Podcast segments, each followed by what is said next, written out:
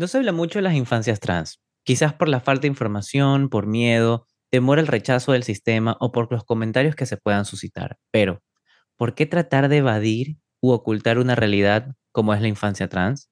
Quizás no se tome en cuenta a los niños, niñas o niñes como sujetos autónomos para que puedan decidir sobre su género, su cuerpo, su modo de vestir y cómo pueden identificarse. ¿Y qué ocurre con un niño que le dice a sus padres que no se siente acorde a su sexo asignado al nacer? Se piensa que hay que incurrir en terapia para que lo ubiquen por el camino de una heterosexualidad forzada, un camino binario o suprimir sus impulsos desviados. Pues no, los niños son libres de elegir su género, su orientación sexual, sus pronombres y sus identificaciones.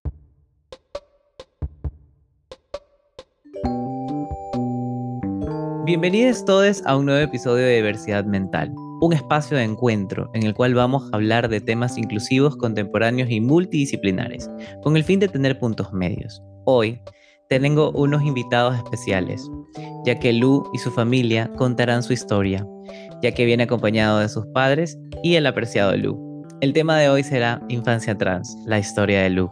¿Qué te parece si empezamos? Hola, hola, ¿cómo están? Hola. ¿Qué tal? ¿Cómo les ha ido? Hola, Lu. ¿Qué tal, Lu? Qué bueno que tener, tenerte acá en este espacio, en esta mi casa diversidad mental, donde abordamos temas y puedes ser muy libre de expresar todo lo que tú gustes. Bueno, nos acompañas tú que eres la mamá. ¿Cómo te llamas? Natalia. ¿Qué tal, Natalia? ¿De dónde eres? ¿A qué te dedicas? Cuéntanos un poquito. Nosotros somos de Argentina, de Buenos Aires. Eh, yo soy docente, soy puericultora. Ahora estoy eh, trabajando desde casa y enfocada en, mucho en la maternidad también. Eh, Lu es el segundo de mis tres hijos. Así que, bueno, dedicada más, más a ellos que al trabajo, pero no dejamos de trabajar nunca. Claro que es como considerado un trabajo, ¿no? Un trabajo que se hace por amor, un trabajo que se hace también por vocación, porque bueno, no todos tenemos ese deseo de ser padre, de ser madre, y es un trabajo arduo. Qué bueno, qué bueno. A ver, coméntanos un poquito, ¿qué fue para ti la experiencia de que un hijo o una hija te diga, mamá, me siento distinto? Eh, si yo te tengo que decir hablar desde ahora, así en el presente, y te digo que, que Lu es una bendición. A mí Lu me empoderó, me hizo conocer una fuerza que yo no sabía que tenía y aprendo de él todos los días. Eh, yo siempre digo, si tuviera que volver el tiempo atrás y volver a, vivir mi vida, yo la viviría tal cual. Eh, quizá por él eh, modificaría algo, ¿no? Pero por mí yo la viviría tal cual, con luz. Qué hermoso, qué hermoso tener esto, ¿no? ¿A los cuántos años Lu te dijo, te comunicó y a los cuántos años tú le escuchaste? Lu desde que empezó a hablar nos contó y, nos dio señales de que no se, de que no se identificaba con, con su sexo asignado al nacer. Eh, siempre, eh, desde su lenguaje corporal, su forma de jugar, las cosas que le interesaban, siempre hubo algo eh, que, que, nos hacía, ¿cierto? A hablar, siempre se nombró en masculino. Eh, lo que pasa es que en ese momento nosotros pensábamos que jugaba, eh, siempre le, le, gustó mirar muchos youtubers, tiene una hermana más grande, así que miraba youtubers y, pensábamos, lo asociábamos a eso, claro, es por, estos youtubers que mira, hasta que bueno, empezó a tener más herramientas, empezó a hablar ya con otra firmeza, eh, conductas también que, que, nos hacían dar cuenta que algo estaba pasando. Eh, dijimos, bueno, a ver qué, qué es lo que pasa. Eh, fue el día que se nos plantó así firmemente, había cumplido hacía poco los tres años, que nos dijo, me miró a la cara a mí, me miró a los ojos, como diciéndome, escúchame bien lo que te voy a decir, y me dijo, yo soy un chico, me ves que hablo como chico. Y a mí en ese momento me cayó la ficha de todo lo que yo venía viendo. Nosotros en, nuestra falta de información pensábamos que iba a ser eh, lesbiana, que iba a ser homosexual de grande. ¿no? Mirá, o sea, la, falta de información que teníamos, ¿no? Y bueno, en ese momento, esa noche, estábamos en plena pandemia, y esa noche que, que me dijo así, eh, agarré la tablet, eh, usé, hice, uso de mis herramientas docentes y empecé a buscar imágenes. ¿Viste esas que te dan para colorear, nena, nene? Claro. Y le digo, a ver, mira, yo te voy a mostrar eh, unas imágenes, vos mostrame qué imágenes se parecen a vos. Y yo le iba pasando y él me iba marcando eh, todos los nenes. Dije, se, ve, se percibe varón. Y ahí empezó este camino. Eh, siempre lo escuchamos, nunca contradecimos lo que nos, nos decía. cuando él decía yo soy un chico, quizás yo le decía, no, vos no sos un chico, sos no, yo soy un chico, bueno, listo. Si vos decís que sos un chico, sos un chico. Pero que yo entendí bien lo que pasaba fue a los tres años, que ahí empezamos a transitar este camino. ¿Cómo fue ese tránsito? ¿Cómo fue esa adquisición de, bueno, nuevos saberes, ¿no? Como, como docente, sabes que todas las, las, este, ¿cómo sería? Todas las profesiones tenemos que estar actualizados, ¿no? Y mucho más cuando ocurren este tipo de encuentros de nuevos eh, lares, quizás también nuevos saberes. ¿Cómo fue eso para ti y para tu familia? Eh, mira, cuando empezamos, eh, esa noche me acuerdo que me dormí muy tarde porque empecé a buscar información, de ver qué es lo que podía estar pasando. Ahí empecé el, camino de, buscar que, que, me asesoren. Nunca buscamos ayuda, para decir, bueno, hay que hay que, solucionarlo, ¿no? Siempre buscamos eh, asesoramiento, acompañamiento. Eh, lo que siempre tuvimos en claro fue que si, si a él le estaba pasando algo, lo íbamos a acompañar. Eh, y bueno, empezamos el camino así y, y para mí era empezar a transitar un, camino que nunca pensé que yo iba a transitar. yo siempre fui muy, muy empática, muy a favor de, de la diversidad. Eh, siempre celebré, por ejemplo, acá cuando en Argentina fue matrimonio igualitario, la ley de identidad de género. Yo digo, la, celebré eh, y ahora la celebro aún más, ¿no? Porque ¿qué sería de la vida de luz y la ley de identidad de género? Claro. Eh, pero jamás pensé que iba a tener que, hacer uso de, estos derechos, ¿no? Y, bueno, empezamos el camino así, buscando que nos asesoren, que, que nos, nos orienten, hasta que ahí en el medio de, buscar eh, este asesoramiento, eh, llegamos primero a una agrupación que se llama Transformando Familias, que es de Tucumán, y fue la primera vez que nos eh, nombraron, así bien claro, que nos dijeron, esto es un típico caso de una niñez trans. Esa, ese primer, esa primera vez que nos, nos, dijeron eso, sí, fue fuerte, porque aparte en esa reunión ya nos hablaban y nos hablaban de él como un niño. Y como que muy fuerte todo, ¿viste? Decir, pero esto cómo es. Y, ahí dijimos, bueno, a ver, si esto es así, eh, él nos va, nos va a ir marcando el camino. Así que decidimos de ese momento que él nos iba a ir marcando los pasos que iba a querer ir dando él. Y fueron unos meses hasta que, bueno, él empezó a, a decir que esta ropa ya no la quería, que esto no, que esto no. Él nunca se identificó con el nombre que, que le habíamos elegido cuando nació, él siempre usó un diminutivo, eh, y ahora ese tampoco lo, lo, usa más porque lo identifica a su vida anterior, digamos. Claro, claro. Y, bueno, eh, ahí empezamos a, a transitar. Eh, él hizo su transición a los cuatro años, en el verano pasaba con, con, el papá que al papá le, el papá siempre aceptó obviamente, pero le costaba hablarlo, ¿sí? Eh, mm. le generaba como cierta angustia, miedo. Eh, yo le decía al papá, bueno, vos también tenés que hablar, él cuando le pasa algo, a él quizás le pasaba, no sé, una situación, cuando todavía eh, no había hecho su cambio de imagen, ¿no? que quizás venía y lo trataban de nena. Me decía, mamá, ¿por qué me dicen que soy una nena si yo soy un nene? yo decía, bueno, porque la gente piensa que si tenés pelo largo y que si tenés aritos, piensan que sos nena, pero vos le puedes decir que vos sos un chico, decía, ¿viste? Y yo le decía papá, bueno, vos tenés que también eh, ofrecerle el oído, que él también sepa que a vos te puede hablar. Y ese verano, cuando hizo la transición, fue cuando el papá eh, empezó a hablar, empezó a, comunicarse más con él.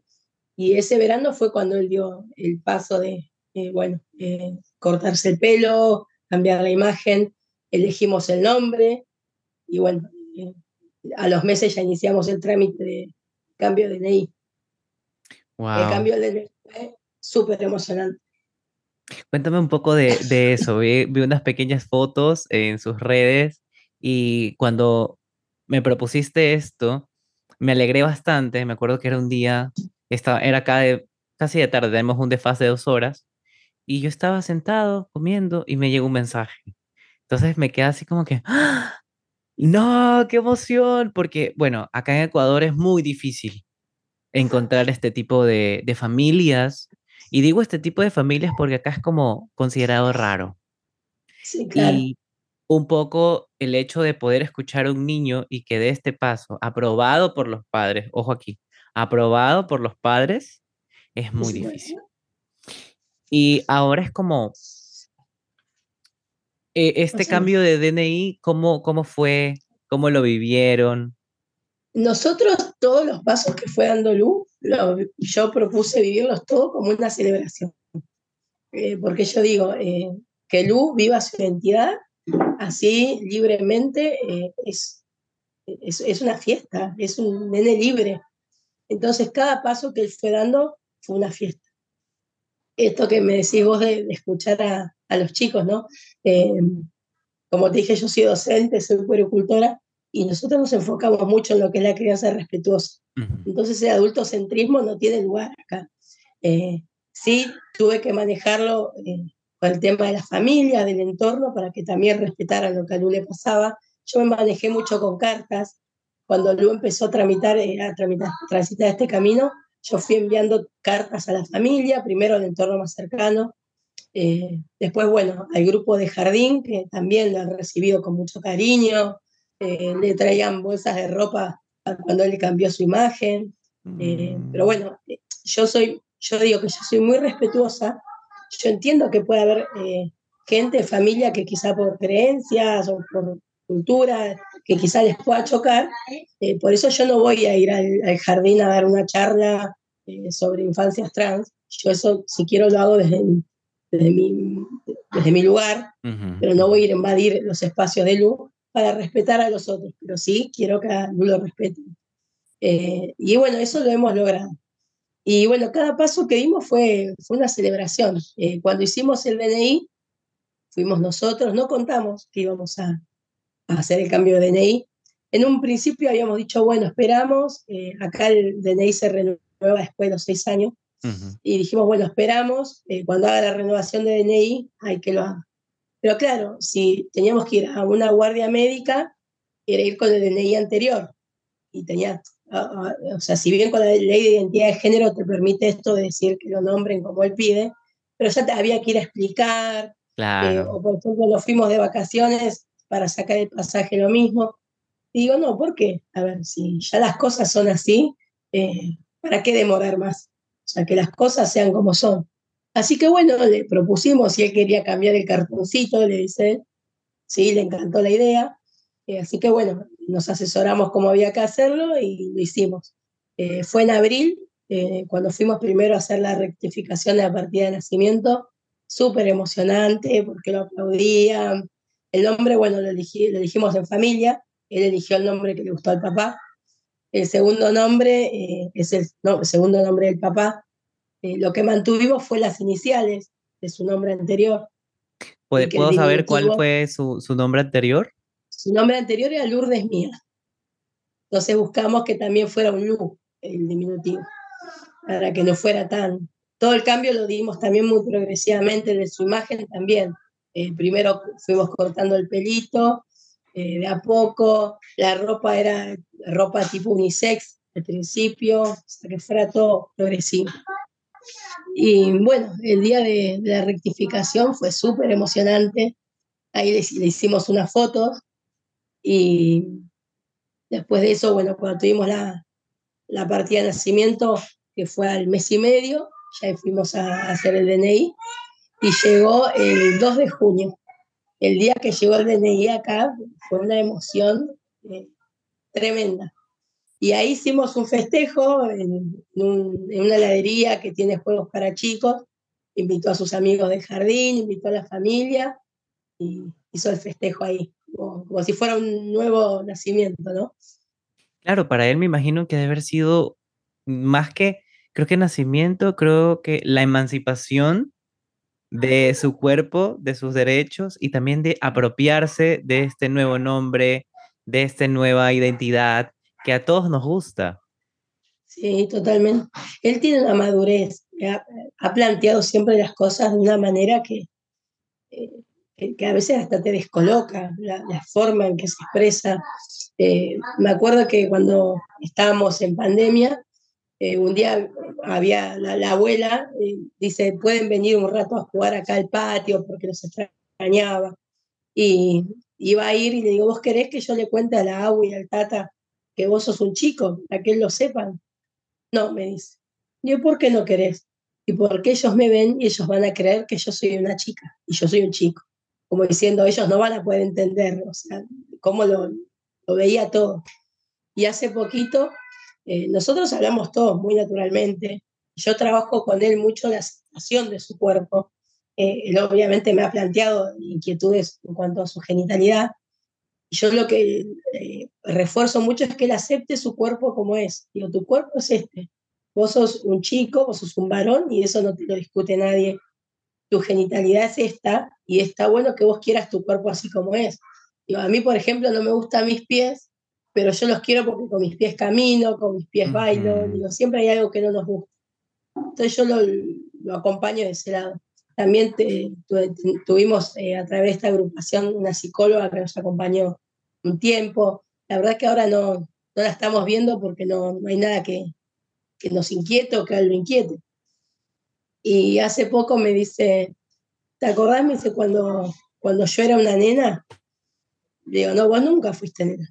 Vos siempre fuiste un nene. Lo que pasa es que el médico se equivocó y nosotros también. Como naciste con vagina, pensábamos que eras una nena. Le digo, pero vos siempre fuiste un nene. Yo para sacarle eso de, que no crea que, que, él fue responsable, la culpa es de otros. Y me dice, ah, bueno, me dice, cuando vos creías que yo era una nena, cuando vos me vestías, me dice, y me ponías ropa de nena o vestido algo, yo miraba para abajo, no sabía si te tenía que decir que yo era un chico. y, ¿Viste? Te, te, dice esas cosas que yo me acuerdo, eh, y, me lo acuerdo, creo que es el único episodio que me acuerdo con, bastante culpa, eh, su cumpleaños de tres, antes que él, que él se nos plante, eh, estábamos en pandemia.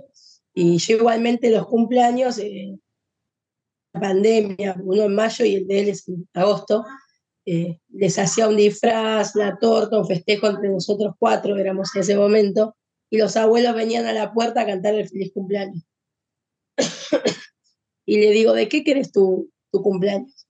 Me dice, de, de, top, de los rulos, ¿viste? De, de topa de Disney Junior. Mm, digo, ah, digo, de Disney Junior, digo, ¿querés que te mande a hacer el, el disfraz de, de, Lila, que es la conductora? No, no, me dice, de, de los rulos.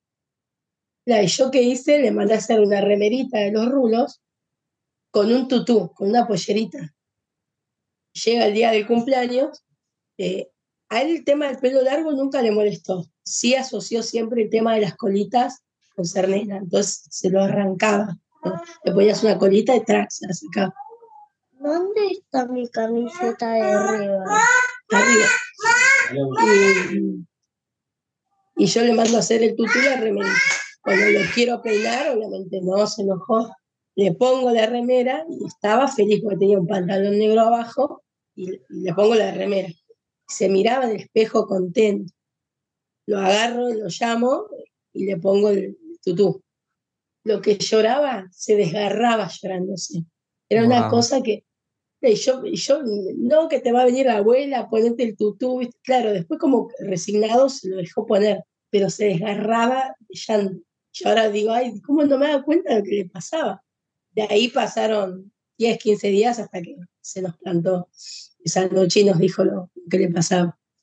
Wow, y qué emblemático este acto, ¿no? El hecho de poderle Sí, hacer esta ramerita, esta camiseta, eh, de verlo sí. contento, de luego ver el llanto desgarrado Sí, y que y pasen estos días y.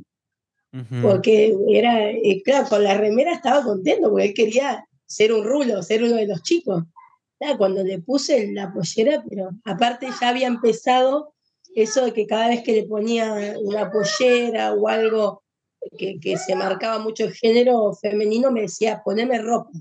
Y cuando yo le ponía una pollera, algo me decía, esto no, poneme ropa. Decía, claro, era esto no. Ya mandaba signos, ya mandaba señales, Sí, pero sí, qué eh, fila valiente. de nenas, fila de nenes, y él se iba con los nenes. Ya eran, ya era como más, era, era él, era él Era definiendo en su siempre, ser. Ahora, era siempre. ¿Cómo fue esta aceptación más allá de tu familia? O sea, ¿cómo fue esto de poder ir como transitando, ir, eh, no acomodando, pero sí como transitar esta, valga la redundancia, transición de Lu ante los demás?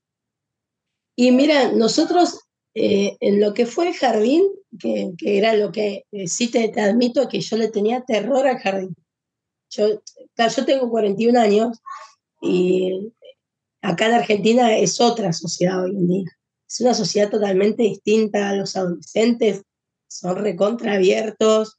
Eh, esto de yo me enamoro de personas es así. Los chicos jóvenes, ahora fuimos el sábado a la marcha del orgullo gay, que fue también súper emocionante porque fue la primera eh, el- la marcha del orgullo del colectivo LGBT, no es más del orgullo gay. Eh, fuimos con él y también fue muy emocionante. Fuimos con una agrupación de Santa Fe eh, ya había gente, pero eh, un millón trescientos mil personas, si no me equivoco. Y claro, chicos jóvenes que fueron a, a divertirse. Y es otra sociedad, pero claro, yo vengo de, de otra sociedad. Claro. Entonces era el, el, miedo a la discriminación, que no lo acepten, eh, que no lo iban a invitar más a un cumpleaños. Yo ya me, me imaginaba lo peor del jardín. Y no, nada que ver. Eh, yo me comuniqué en el mes de febrero, acá las clases empiezan en marzo, me comuniqué cuando empezaron las actividades en febrero para hablar con la directora que ya estaba al tanto, porque cuando Lu empezó sala de tres, ya, ya estaba, ya había manifestado que era un nene, y bueno, le comento que él ya había hecho su transición y que iba a ir eh, al jardín ya siendo un nene. Y bien, o sea, se pusieron a disposición nuestra, me quédate tranquila que va a estar todo bien, que si hay que intervenir con las familias y charlar, charlamos. Pero ya te digo, nosotros fuimos siempre muy respetuosos, entonces no, hemos recibido, si hubo algo negativo, realmente no nos llegó, si hubo algún comentario negativo. Y también eh, lo que nos jugó muy a favor fue que el año pasado eh, la presencialidad fue muy rara, iban algunos días sí, otros no, hubo días de, de virtualidad por la pandemia, entonces como que tampoco estaba muy instalada la imagen anterior de él. Eh, después, bueno, con amigos, con familia, eh, la familia nos ha sorprendido gente que pensábamos que cómo van a entenderlo, que son grandes, son muy cerrados, la verdad lo, lo, han aceptado bien. Lo que pasa con, con, con los chicos, cuando, es un caso de una niñez, es que quizá la mirada recae más en, en los mapadres, ¿no? Eh, estos locos que están vistiendo a, a, a su hija de nene. ¿sí? Uh -huh. Ese comentario me ha llegado, de, no directamente a mí, eh, sino a una amiga de, ¿qué le pasa a Nati que, que está vistiendo a, a, la nena como un nene?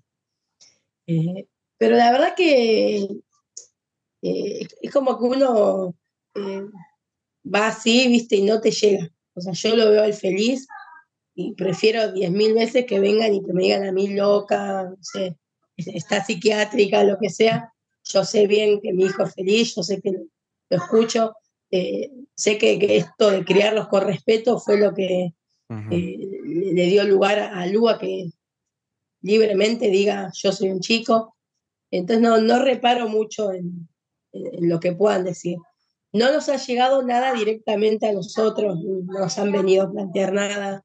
Eh, con la familia fue explicarles, también tenemos una familia con la mente muy abierta. Eh, quizás los, los, más grandes hubo que explicarle un poco más, pero bueno, eh, siempre lo, lo aceptaron y, y, lo respetaron. eh, es otra sociedad. Eh, acá en Argentina es otra sociedad totalmente distinta. Qué hermoso. sí, sí. Sí, la verdad que se celebra.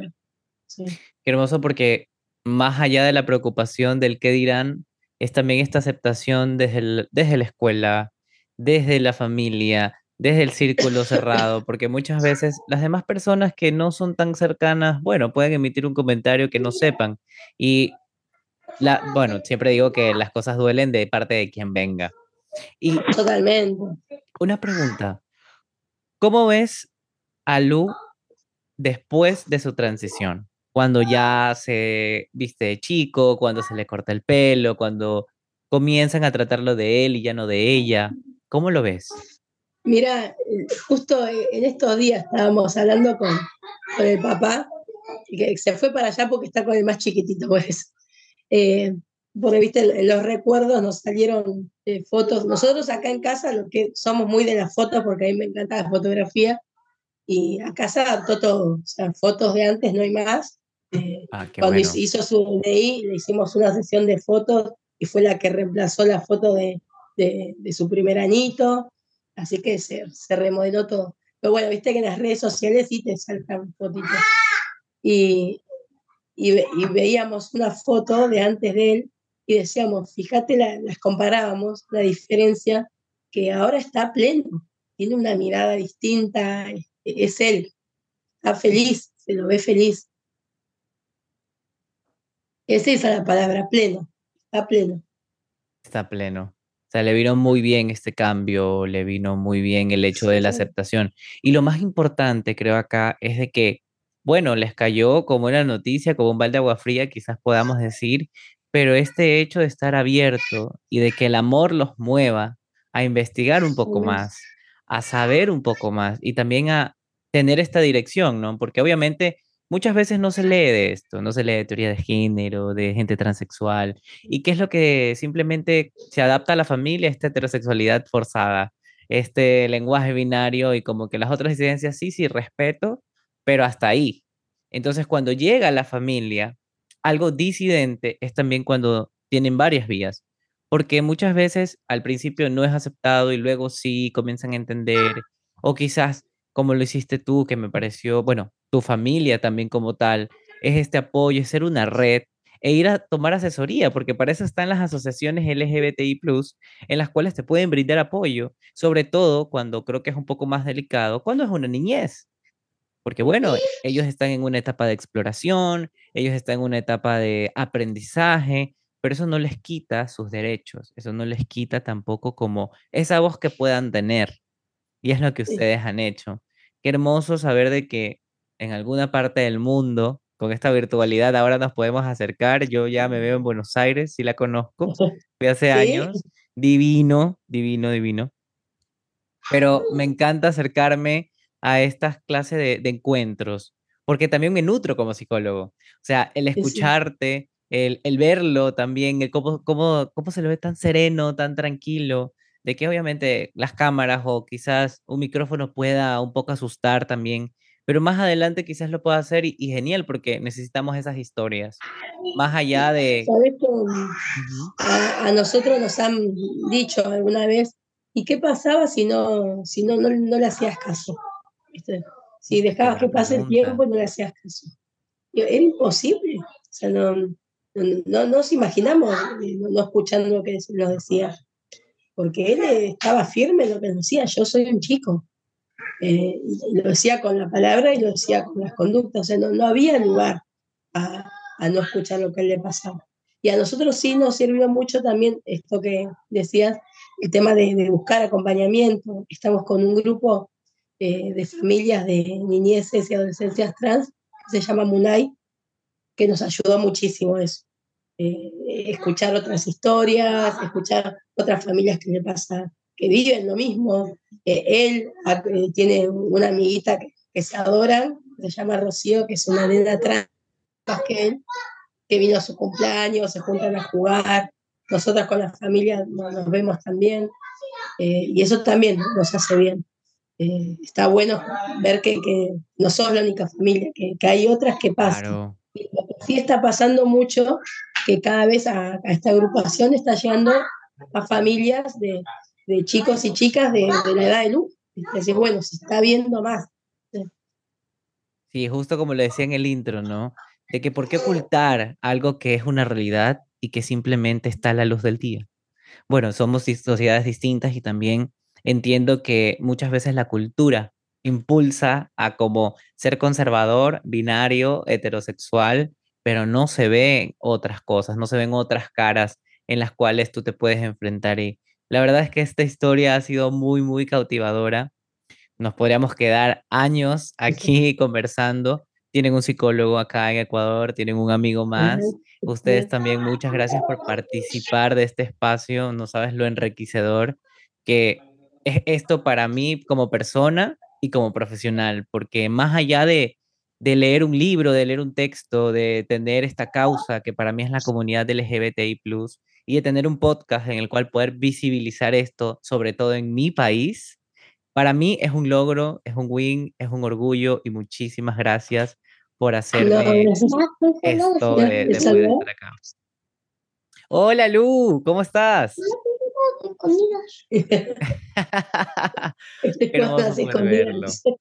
Sí. Bueno, el tiempo es ingratísimo, nos queda muy poco. Eh, quería darte las gracias, Nati, por pertenecer también a esto. Y también si tienes algún mensaje, alguna recomendación para estas familias que quizás puedan estar pasando o para las personas que sean trans nos estén escuchando también. Y que escuchen siempre a sus hijos y a sus hijas que los escuchen, que lo, que dicen es que las infancias, por ser infancias, no, no dejan de, ser personas, que les pasan cosas, que sienten cosas, eh, salir de, esa mirada adultocéntrica de que por ser adultos lo sabemos todos. Los chicos también tienen mucho para enseñarnos. Sí, es un aprendizaje bilateral. Así que muchísimas gracias, Nati. Cuídate mucho y Estamos en contacto, así que nos vemos en otro episodio. Bye. Chao, chao. Chao.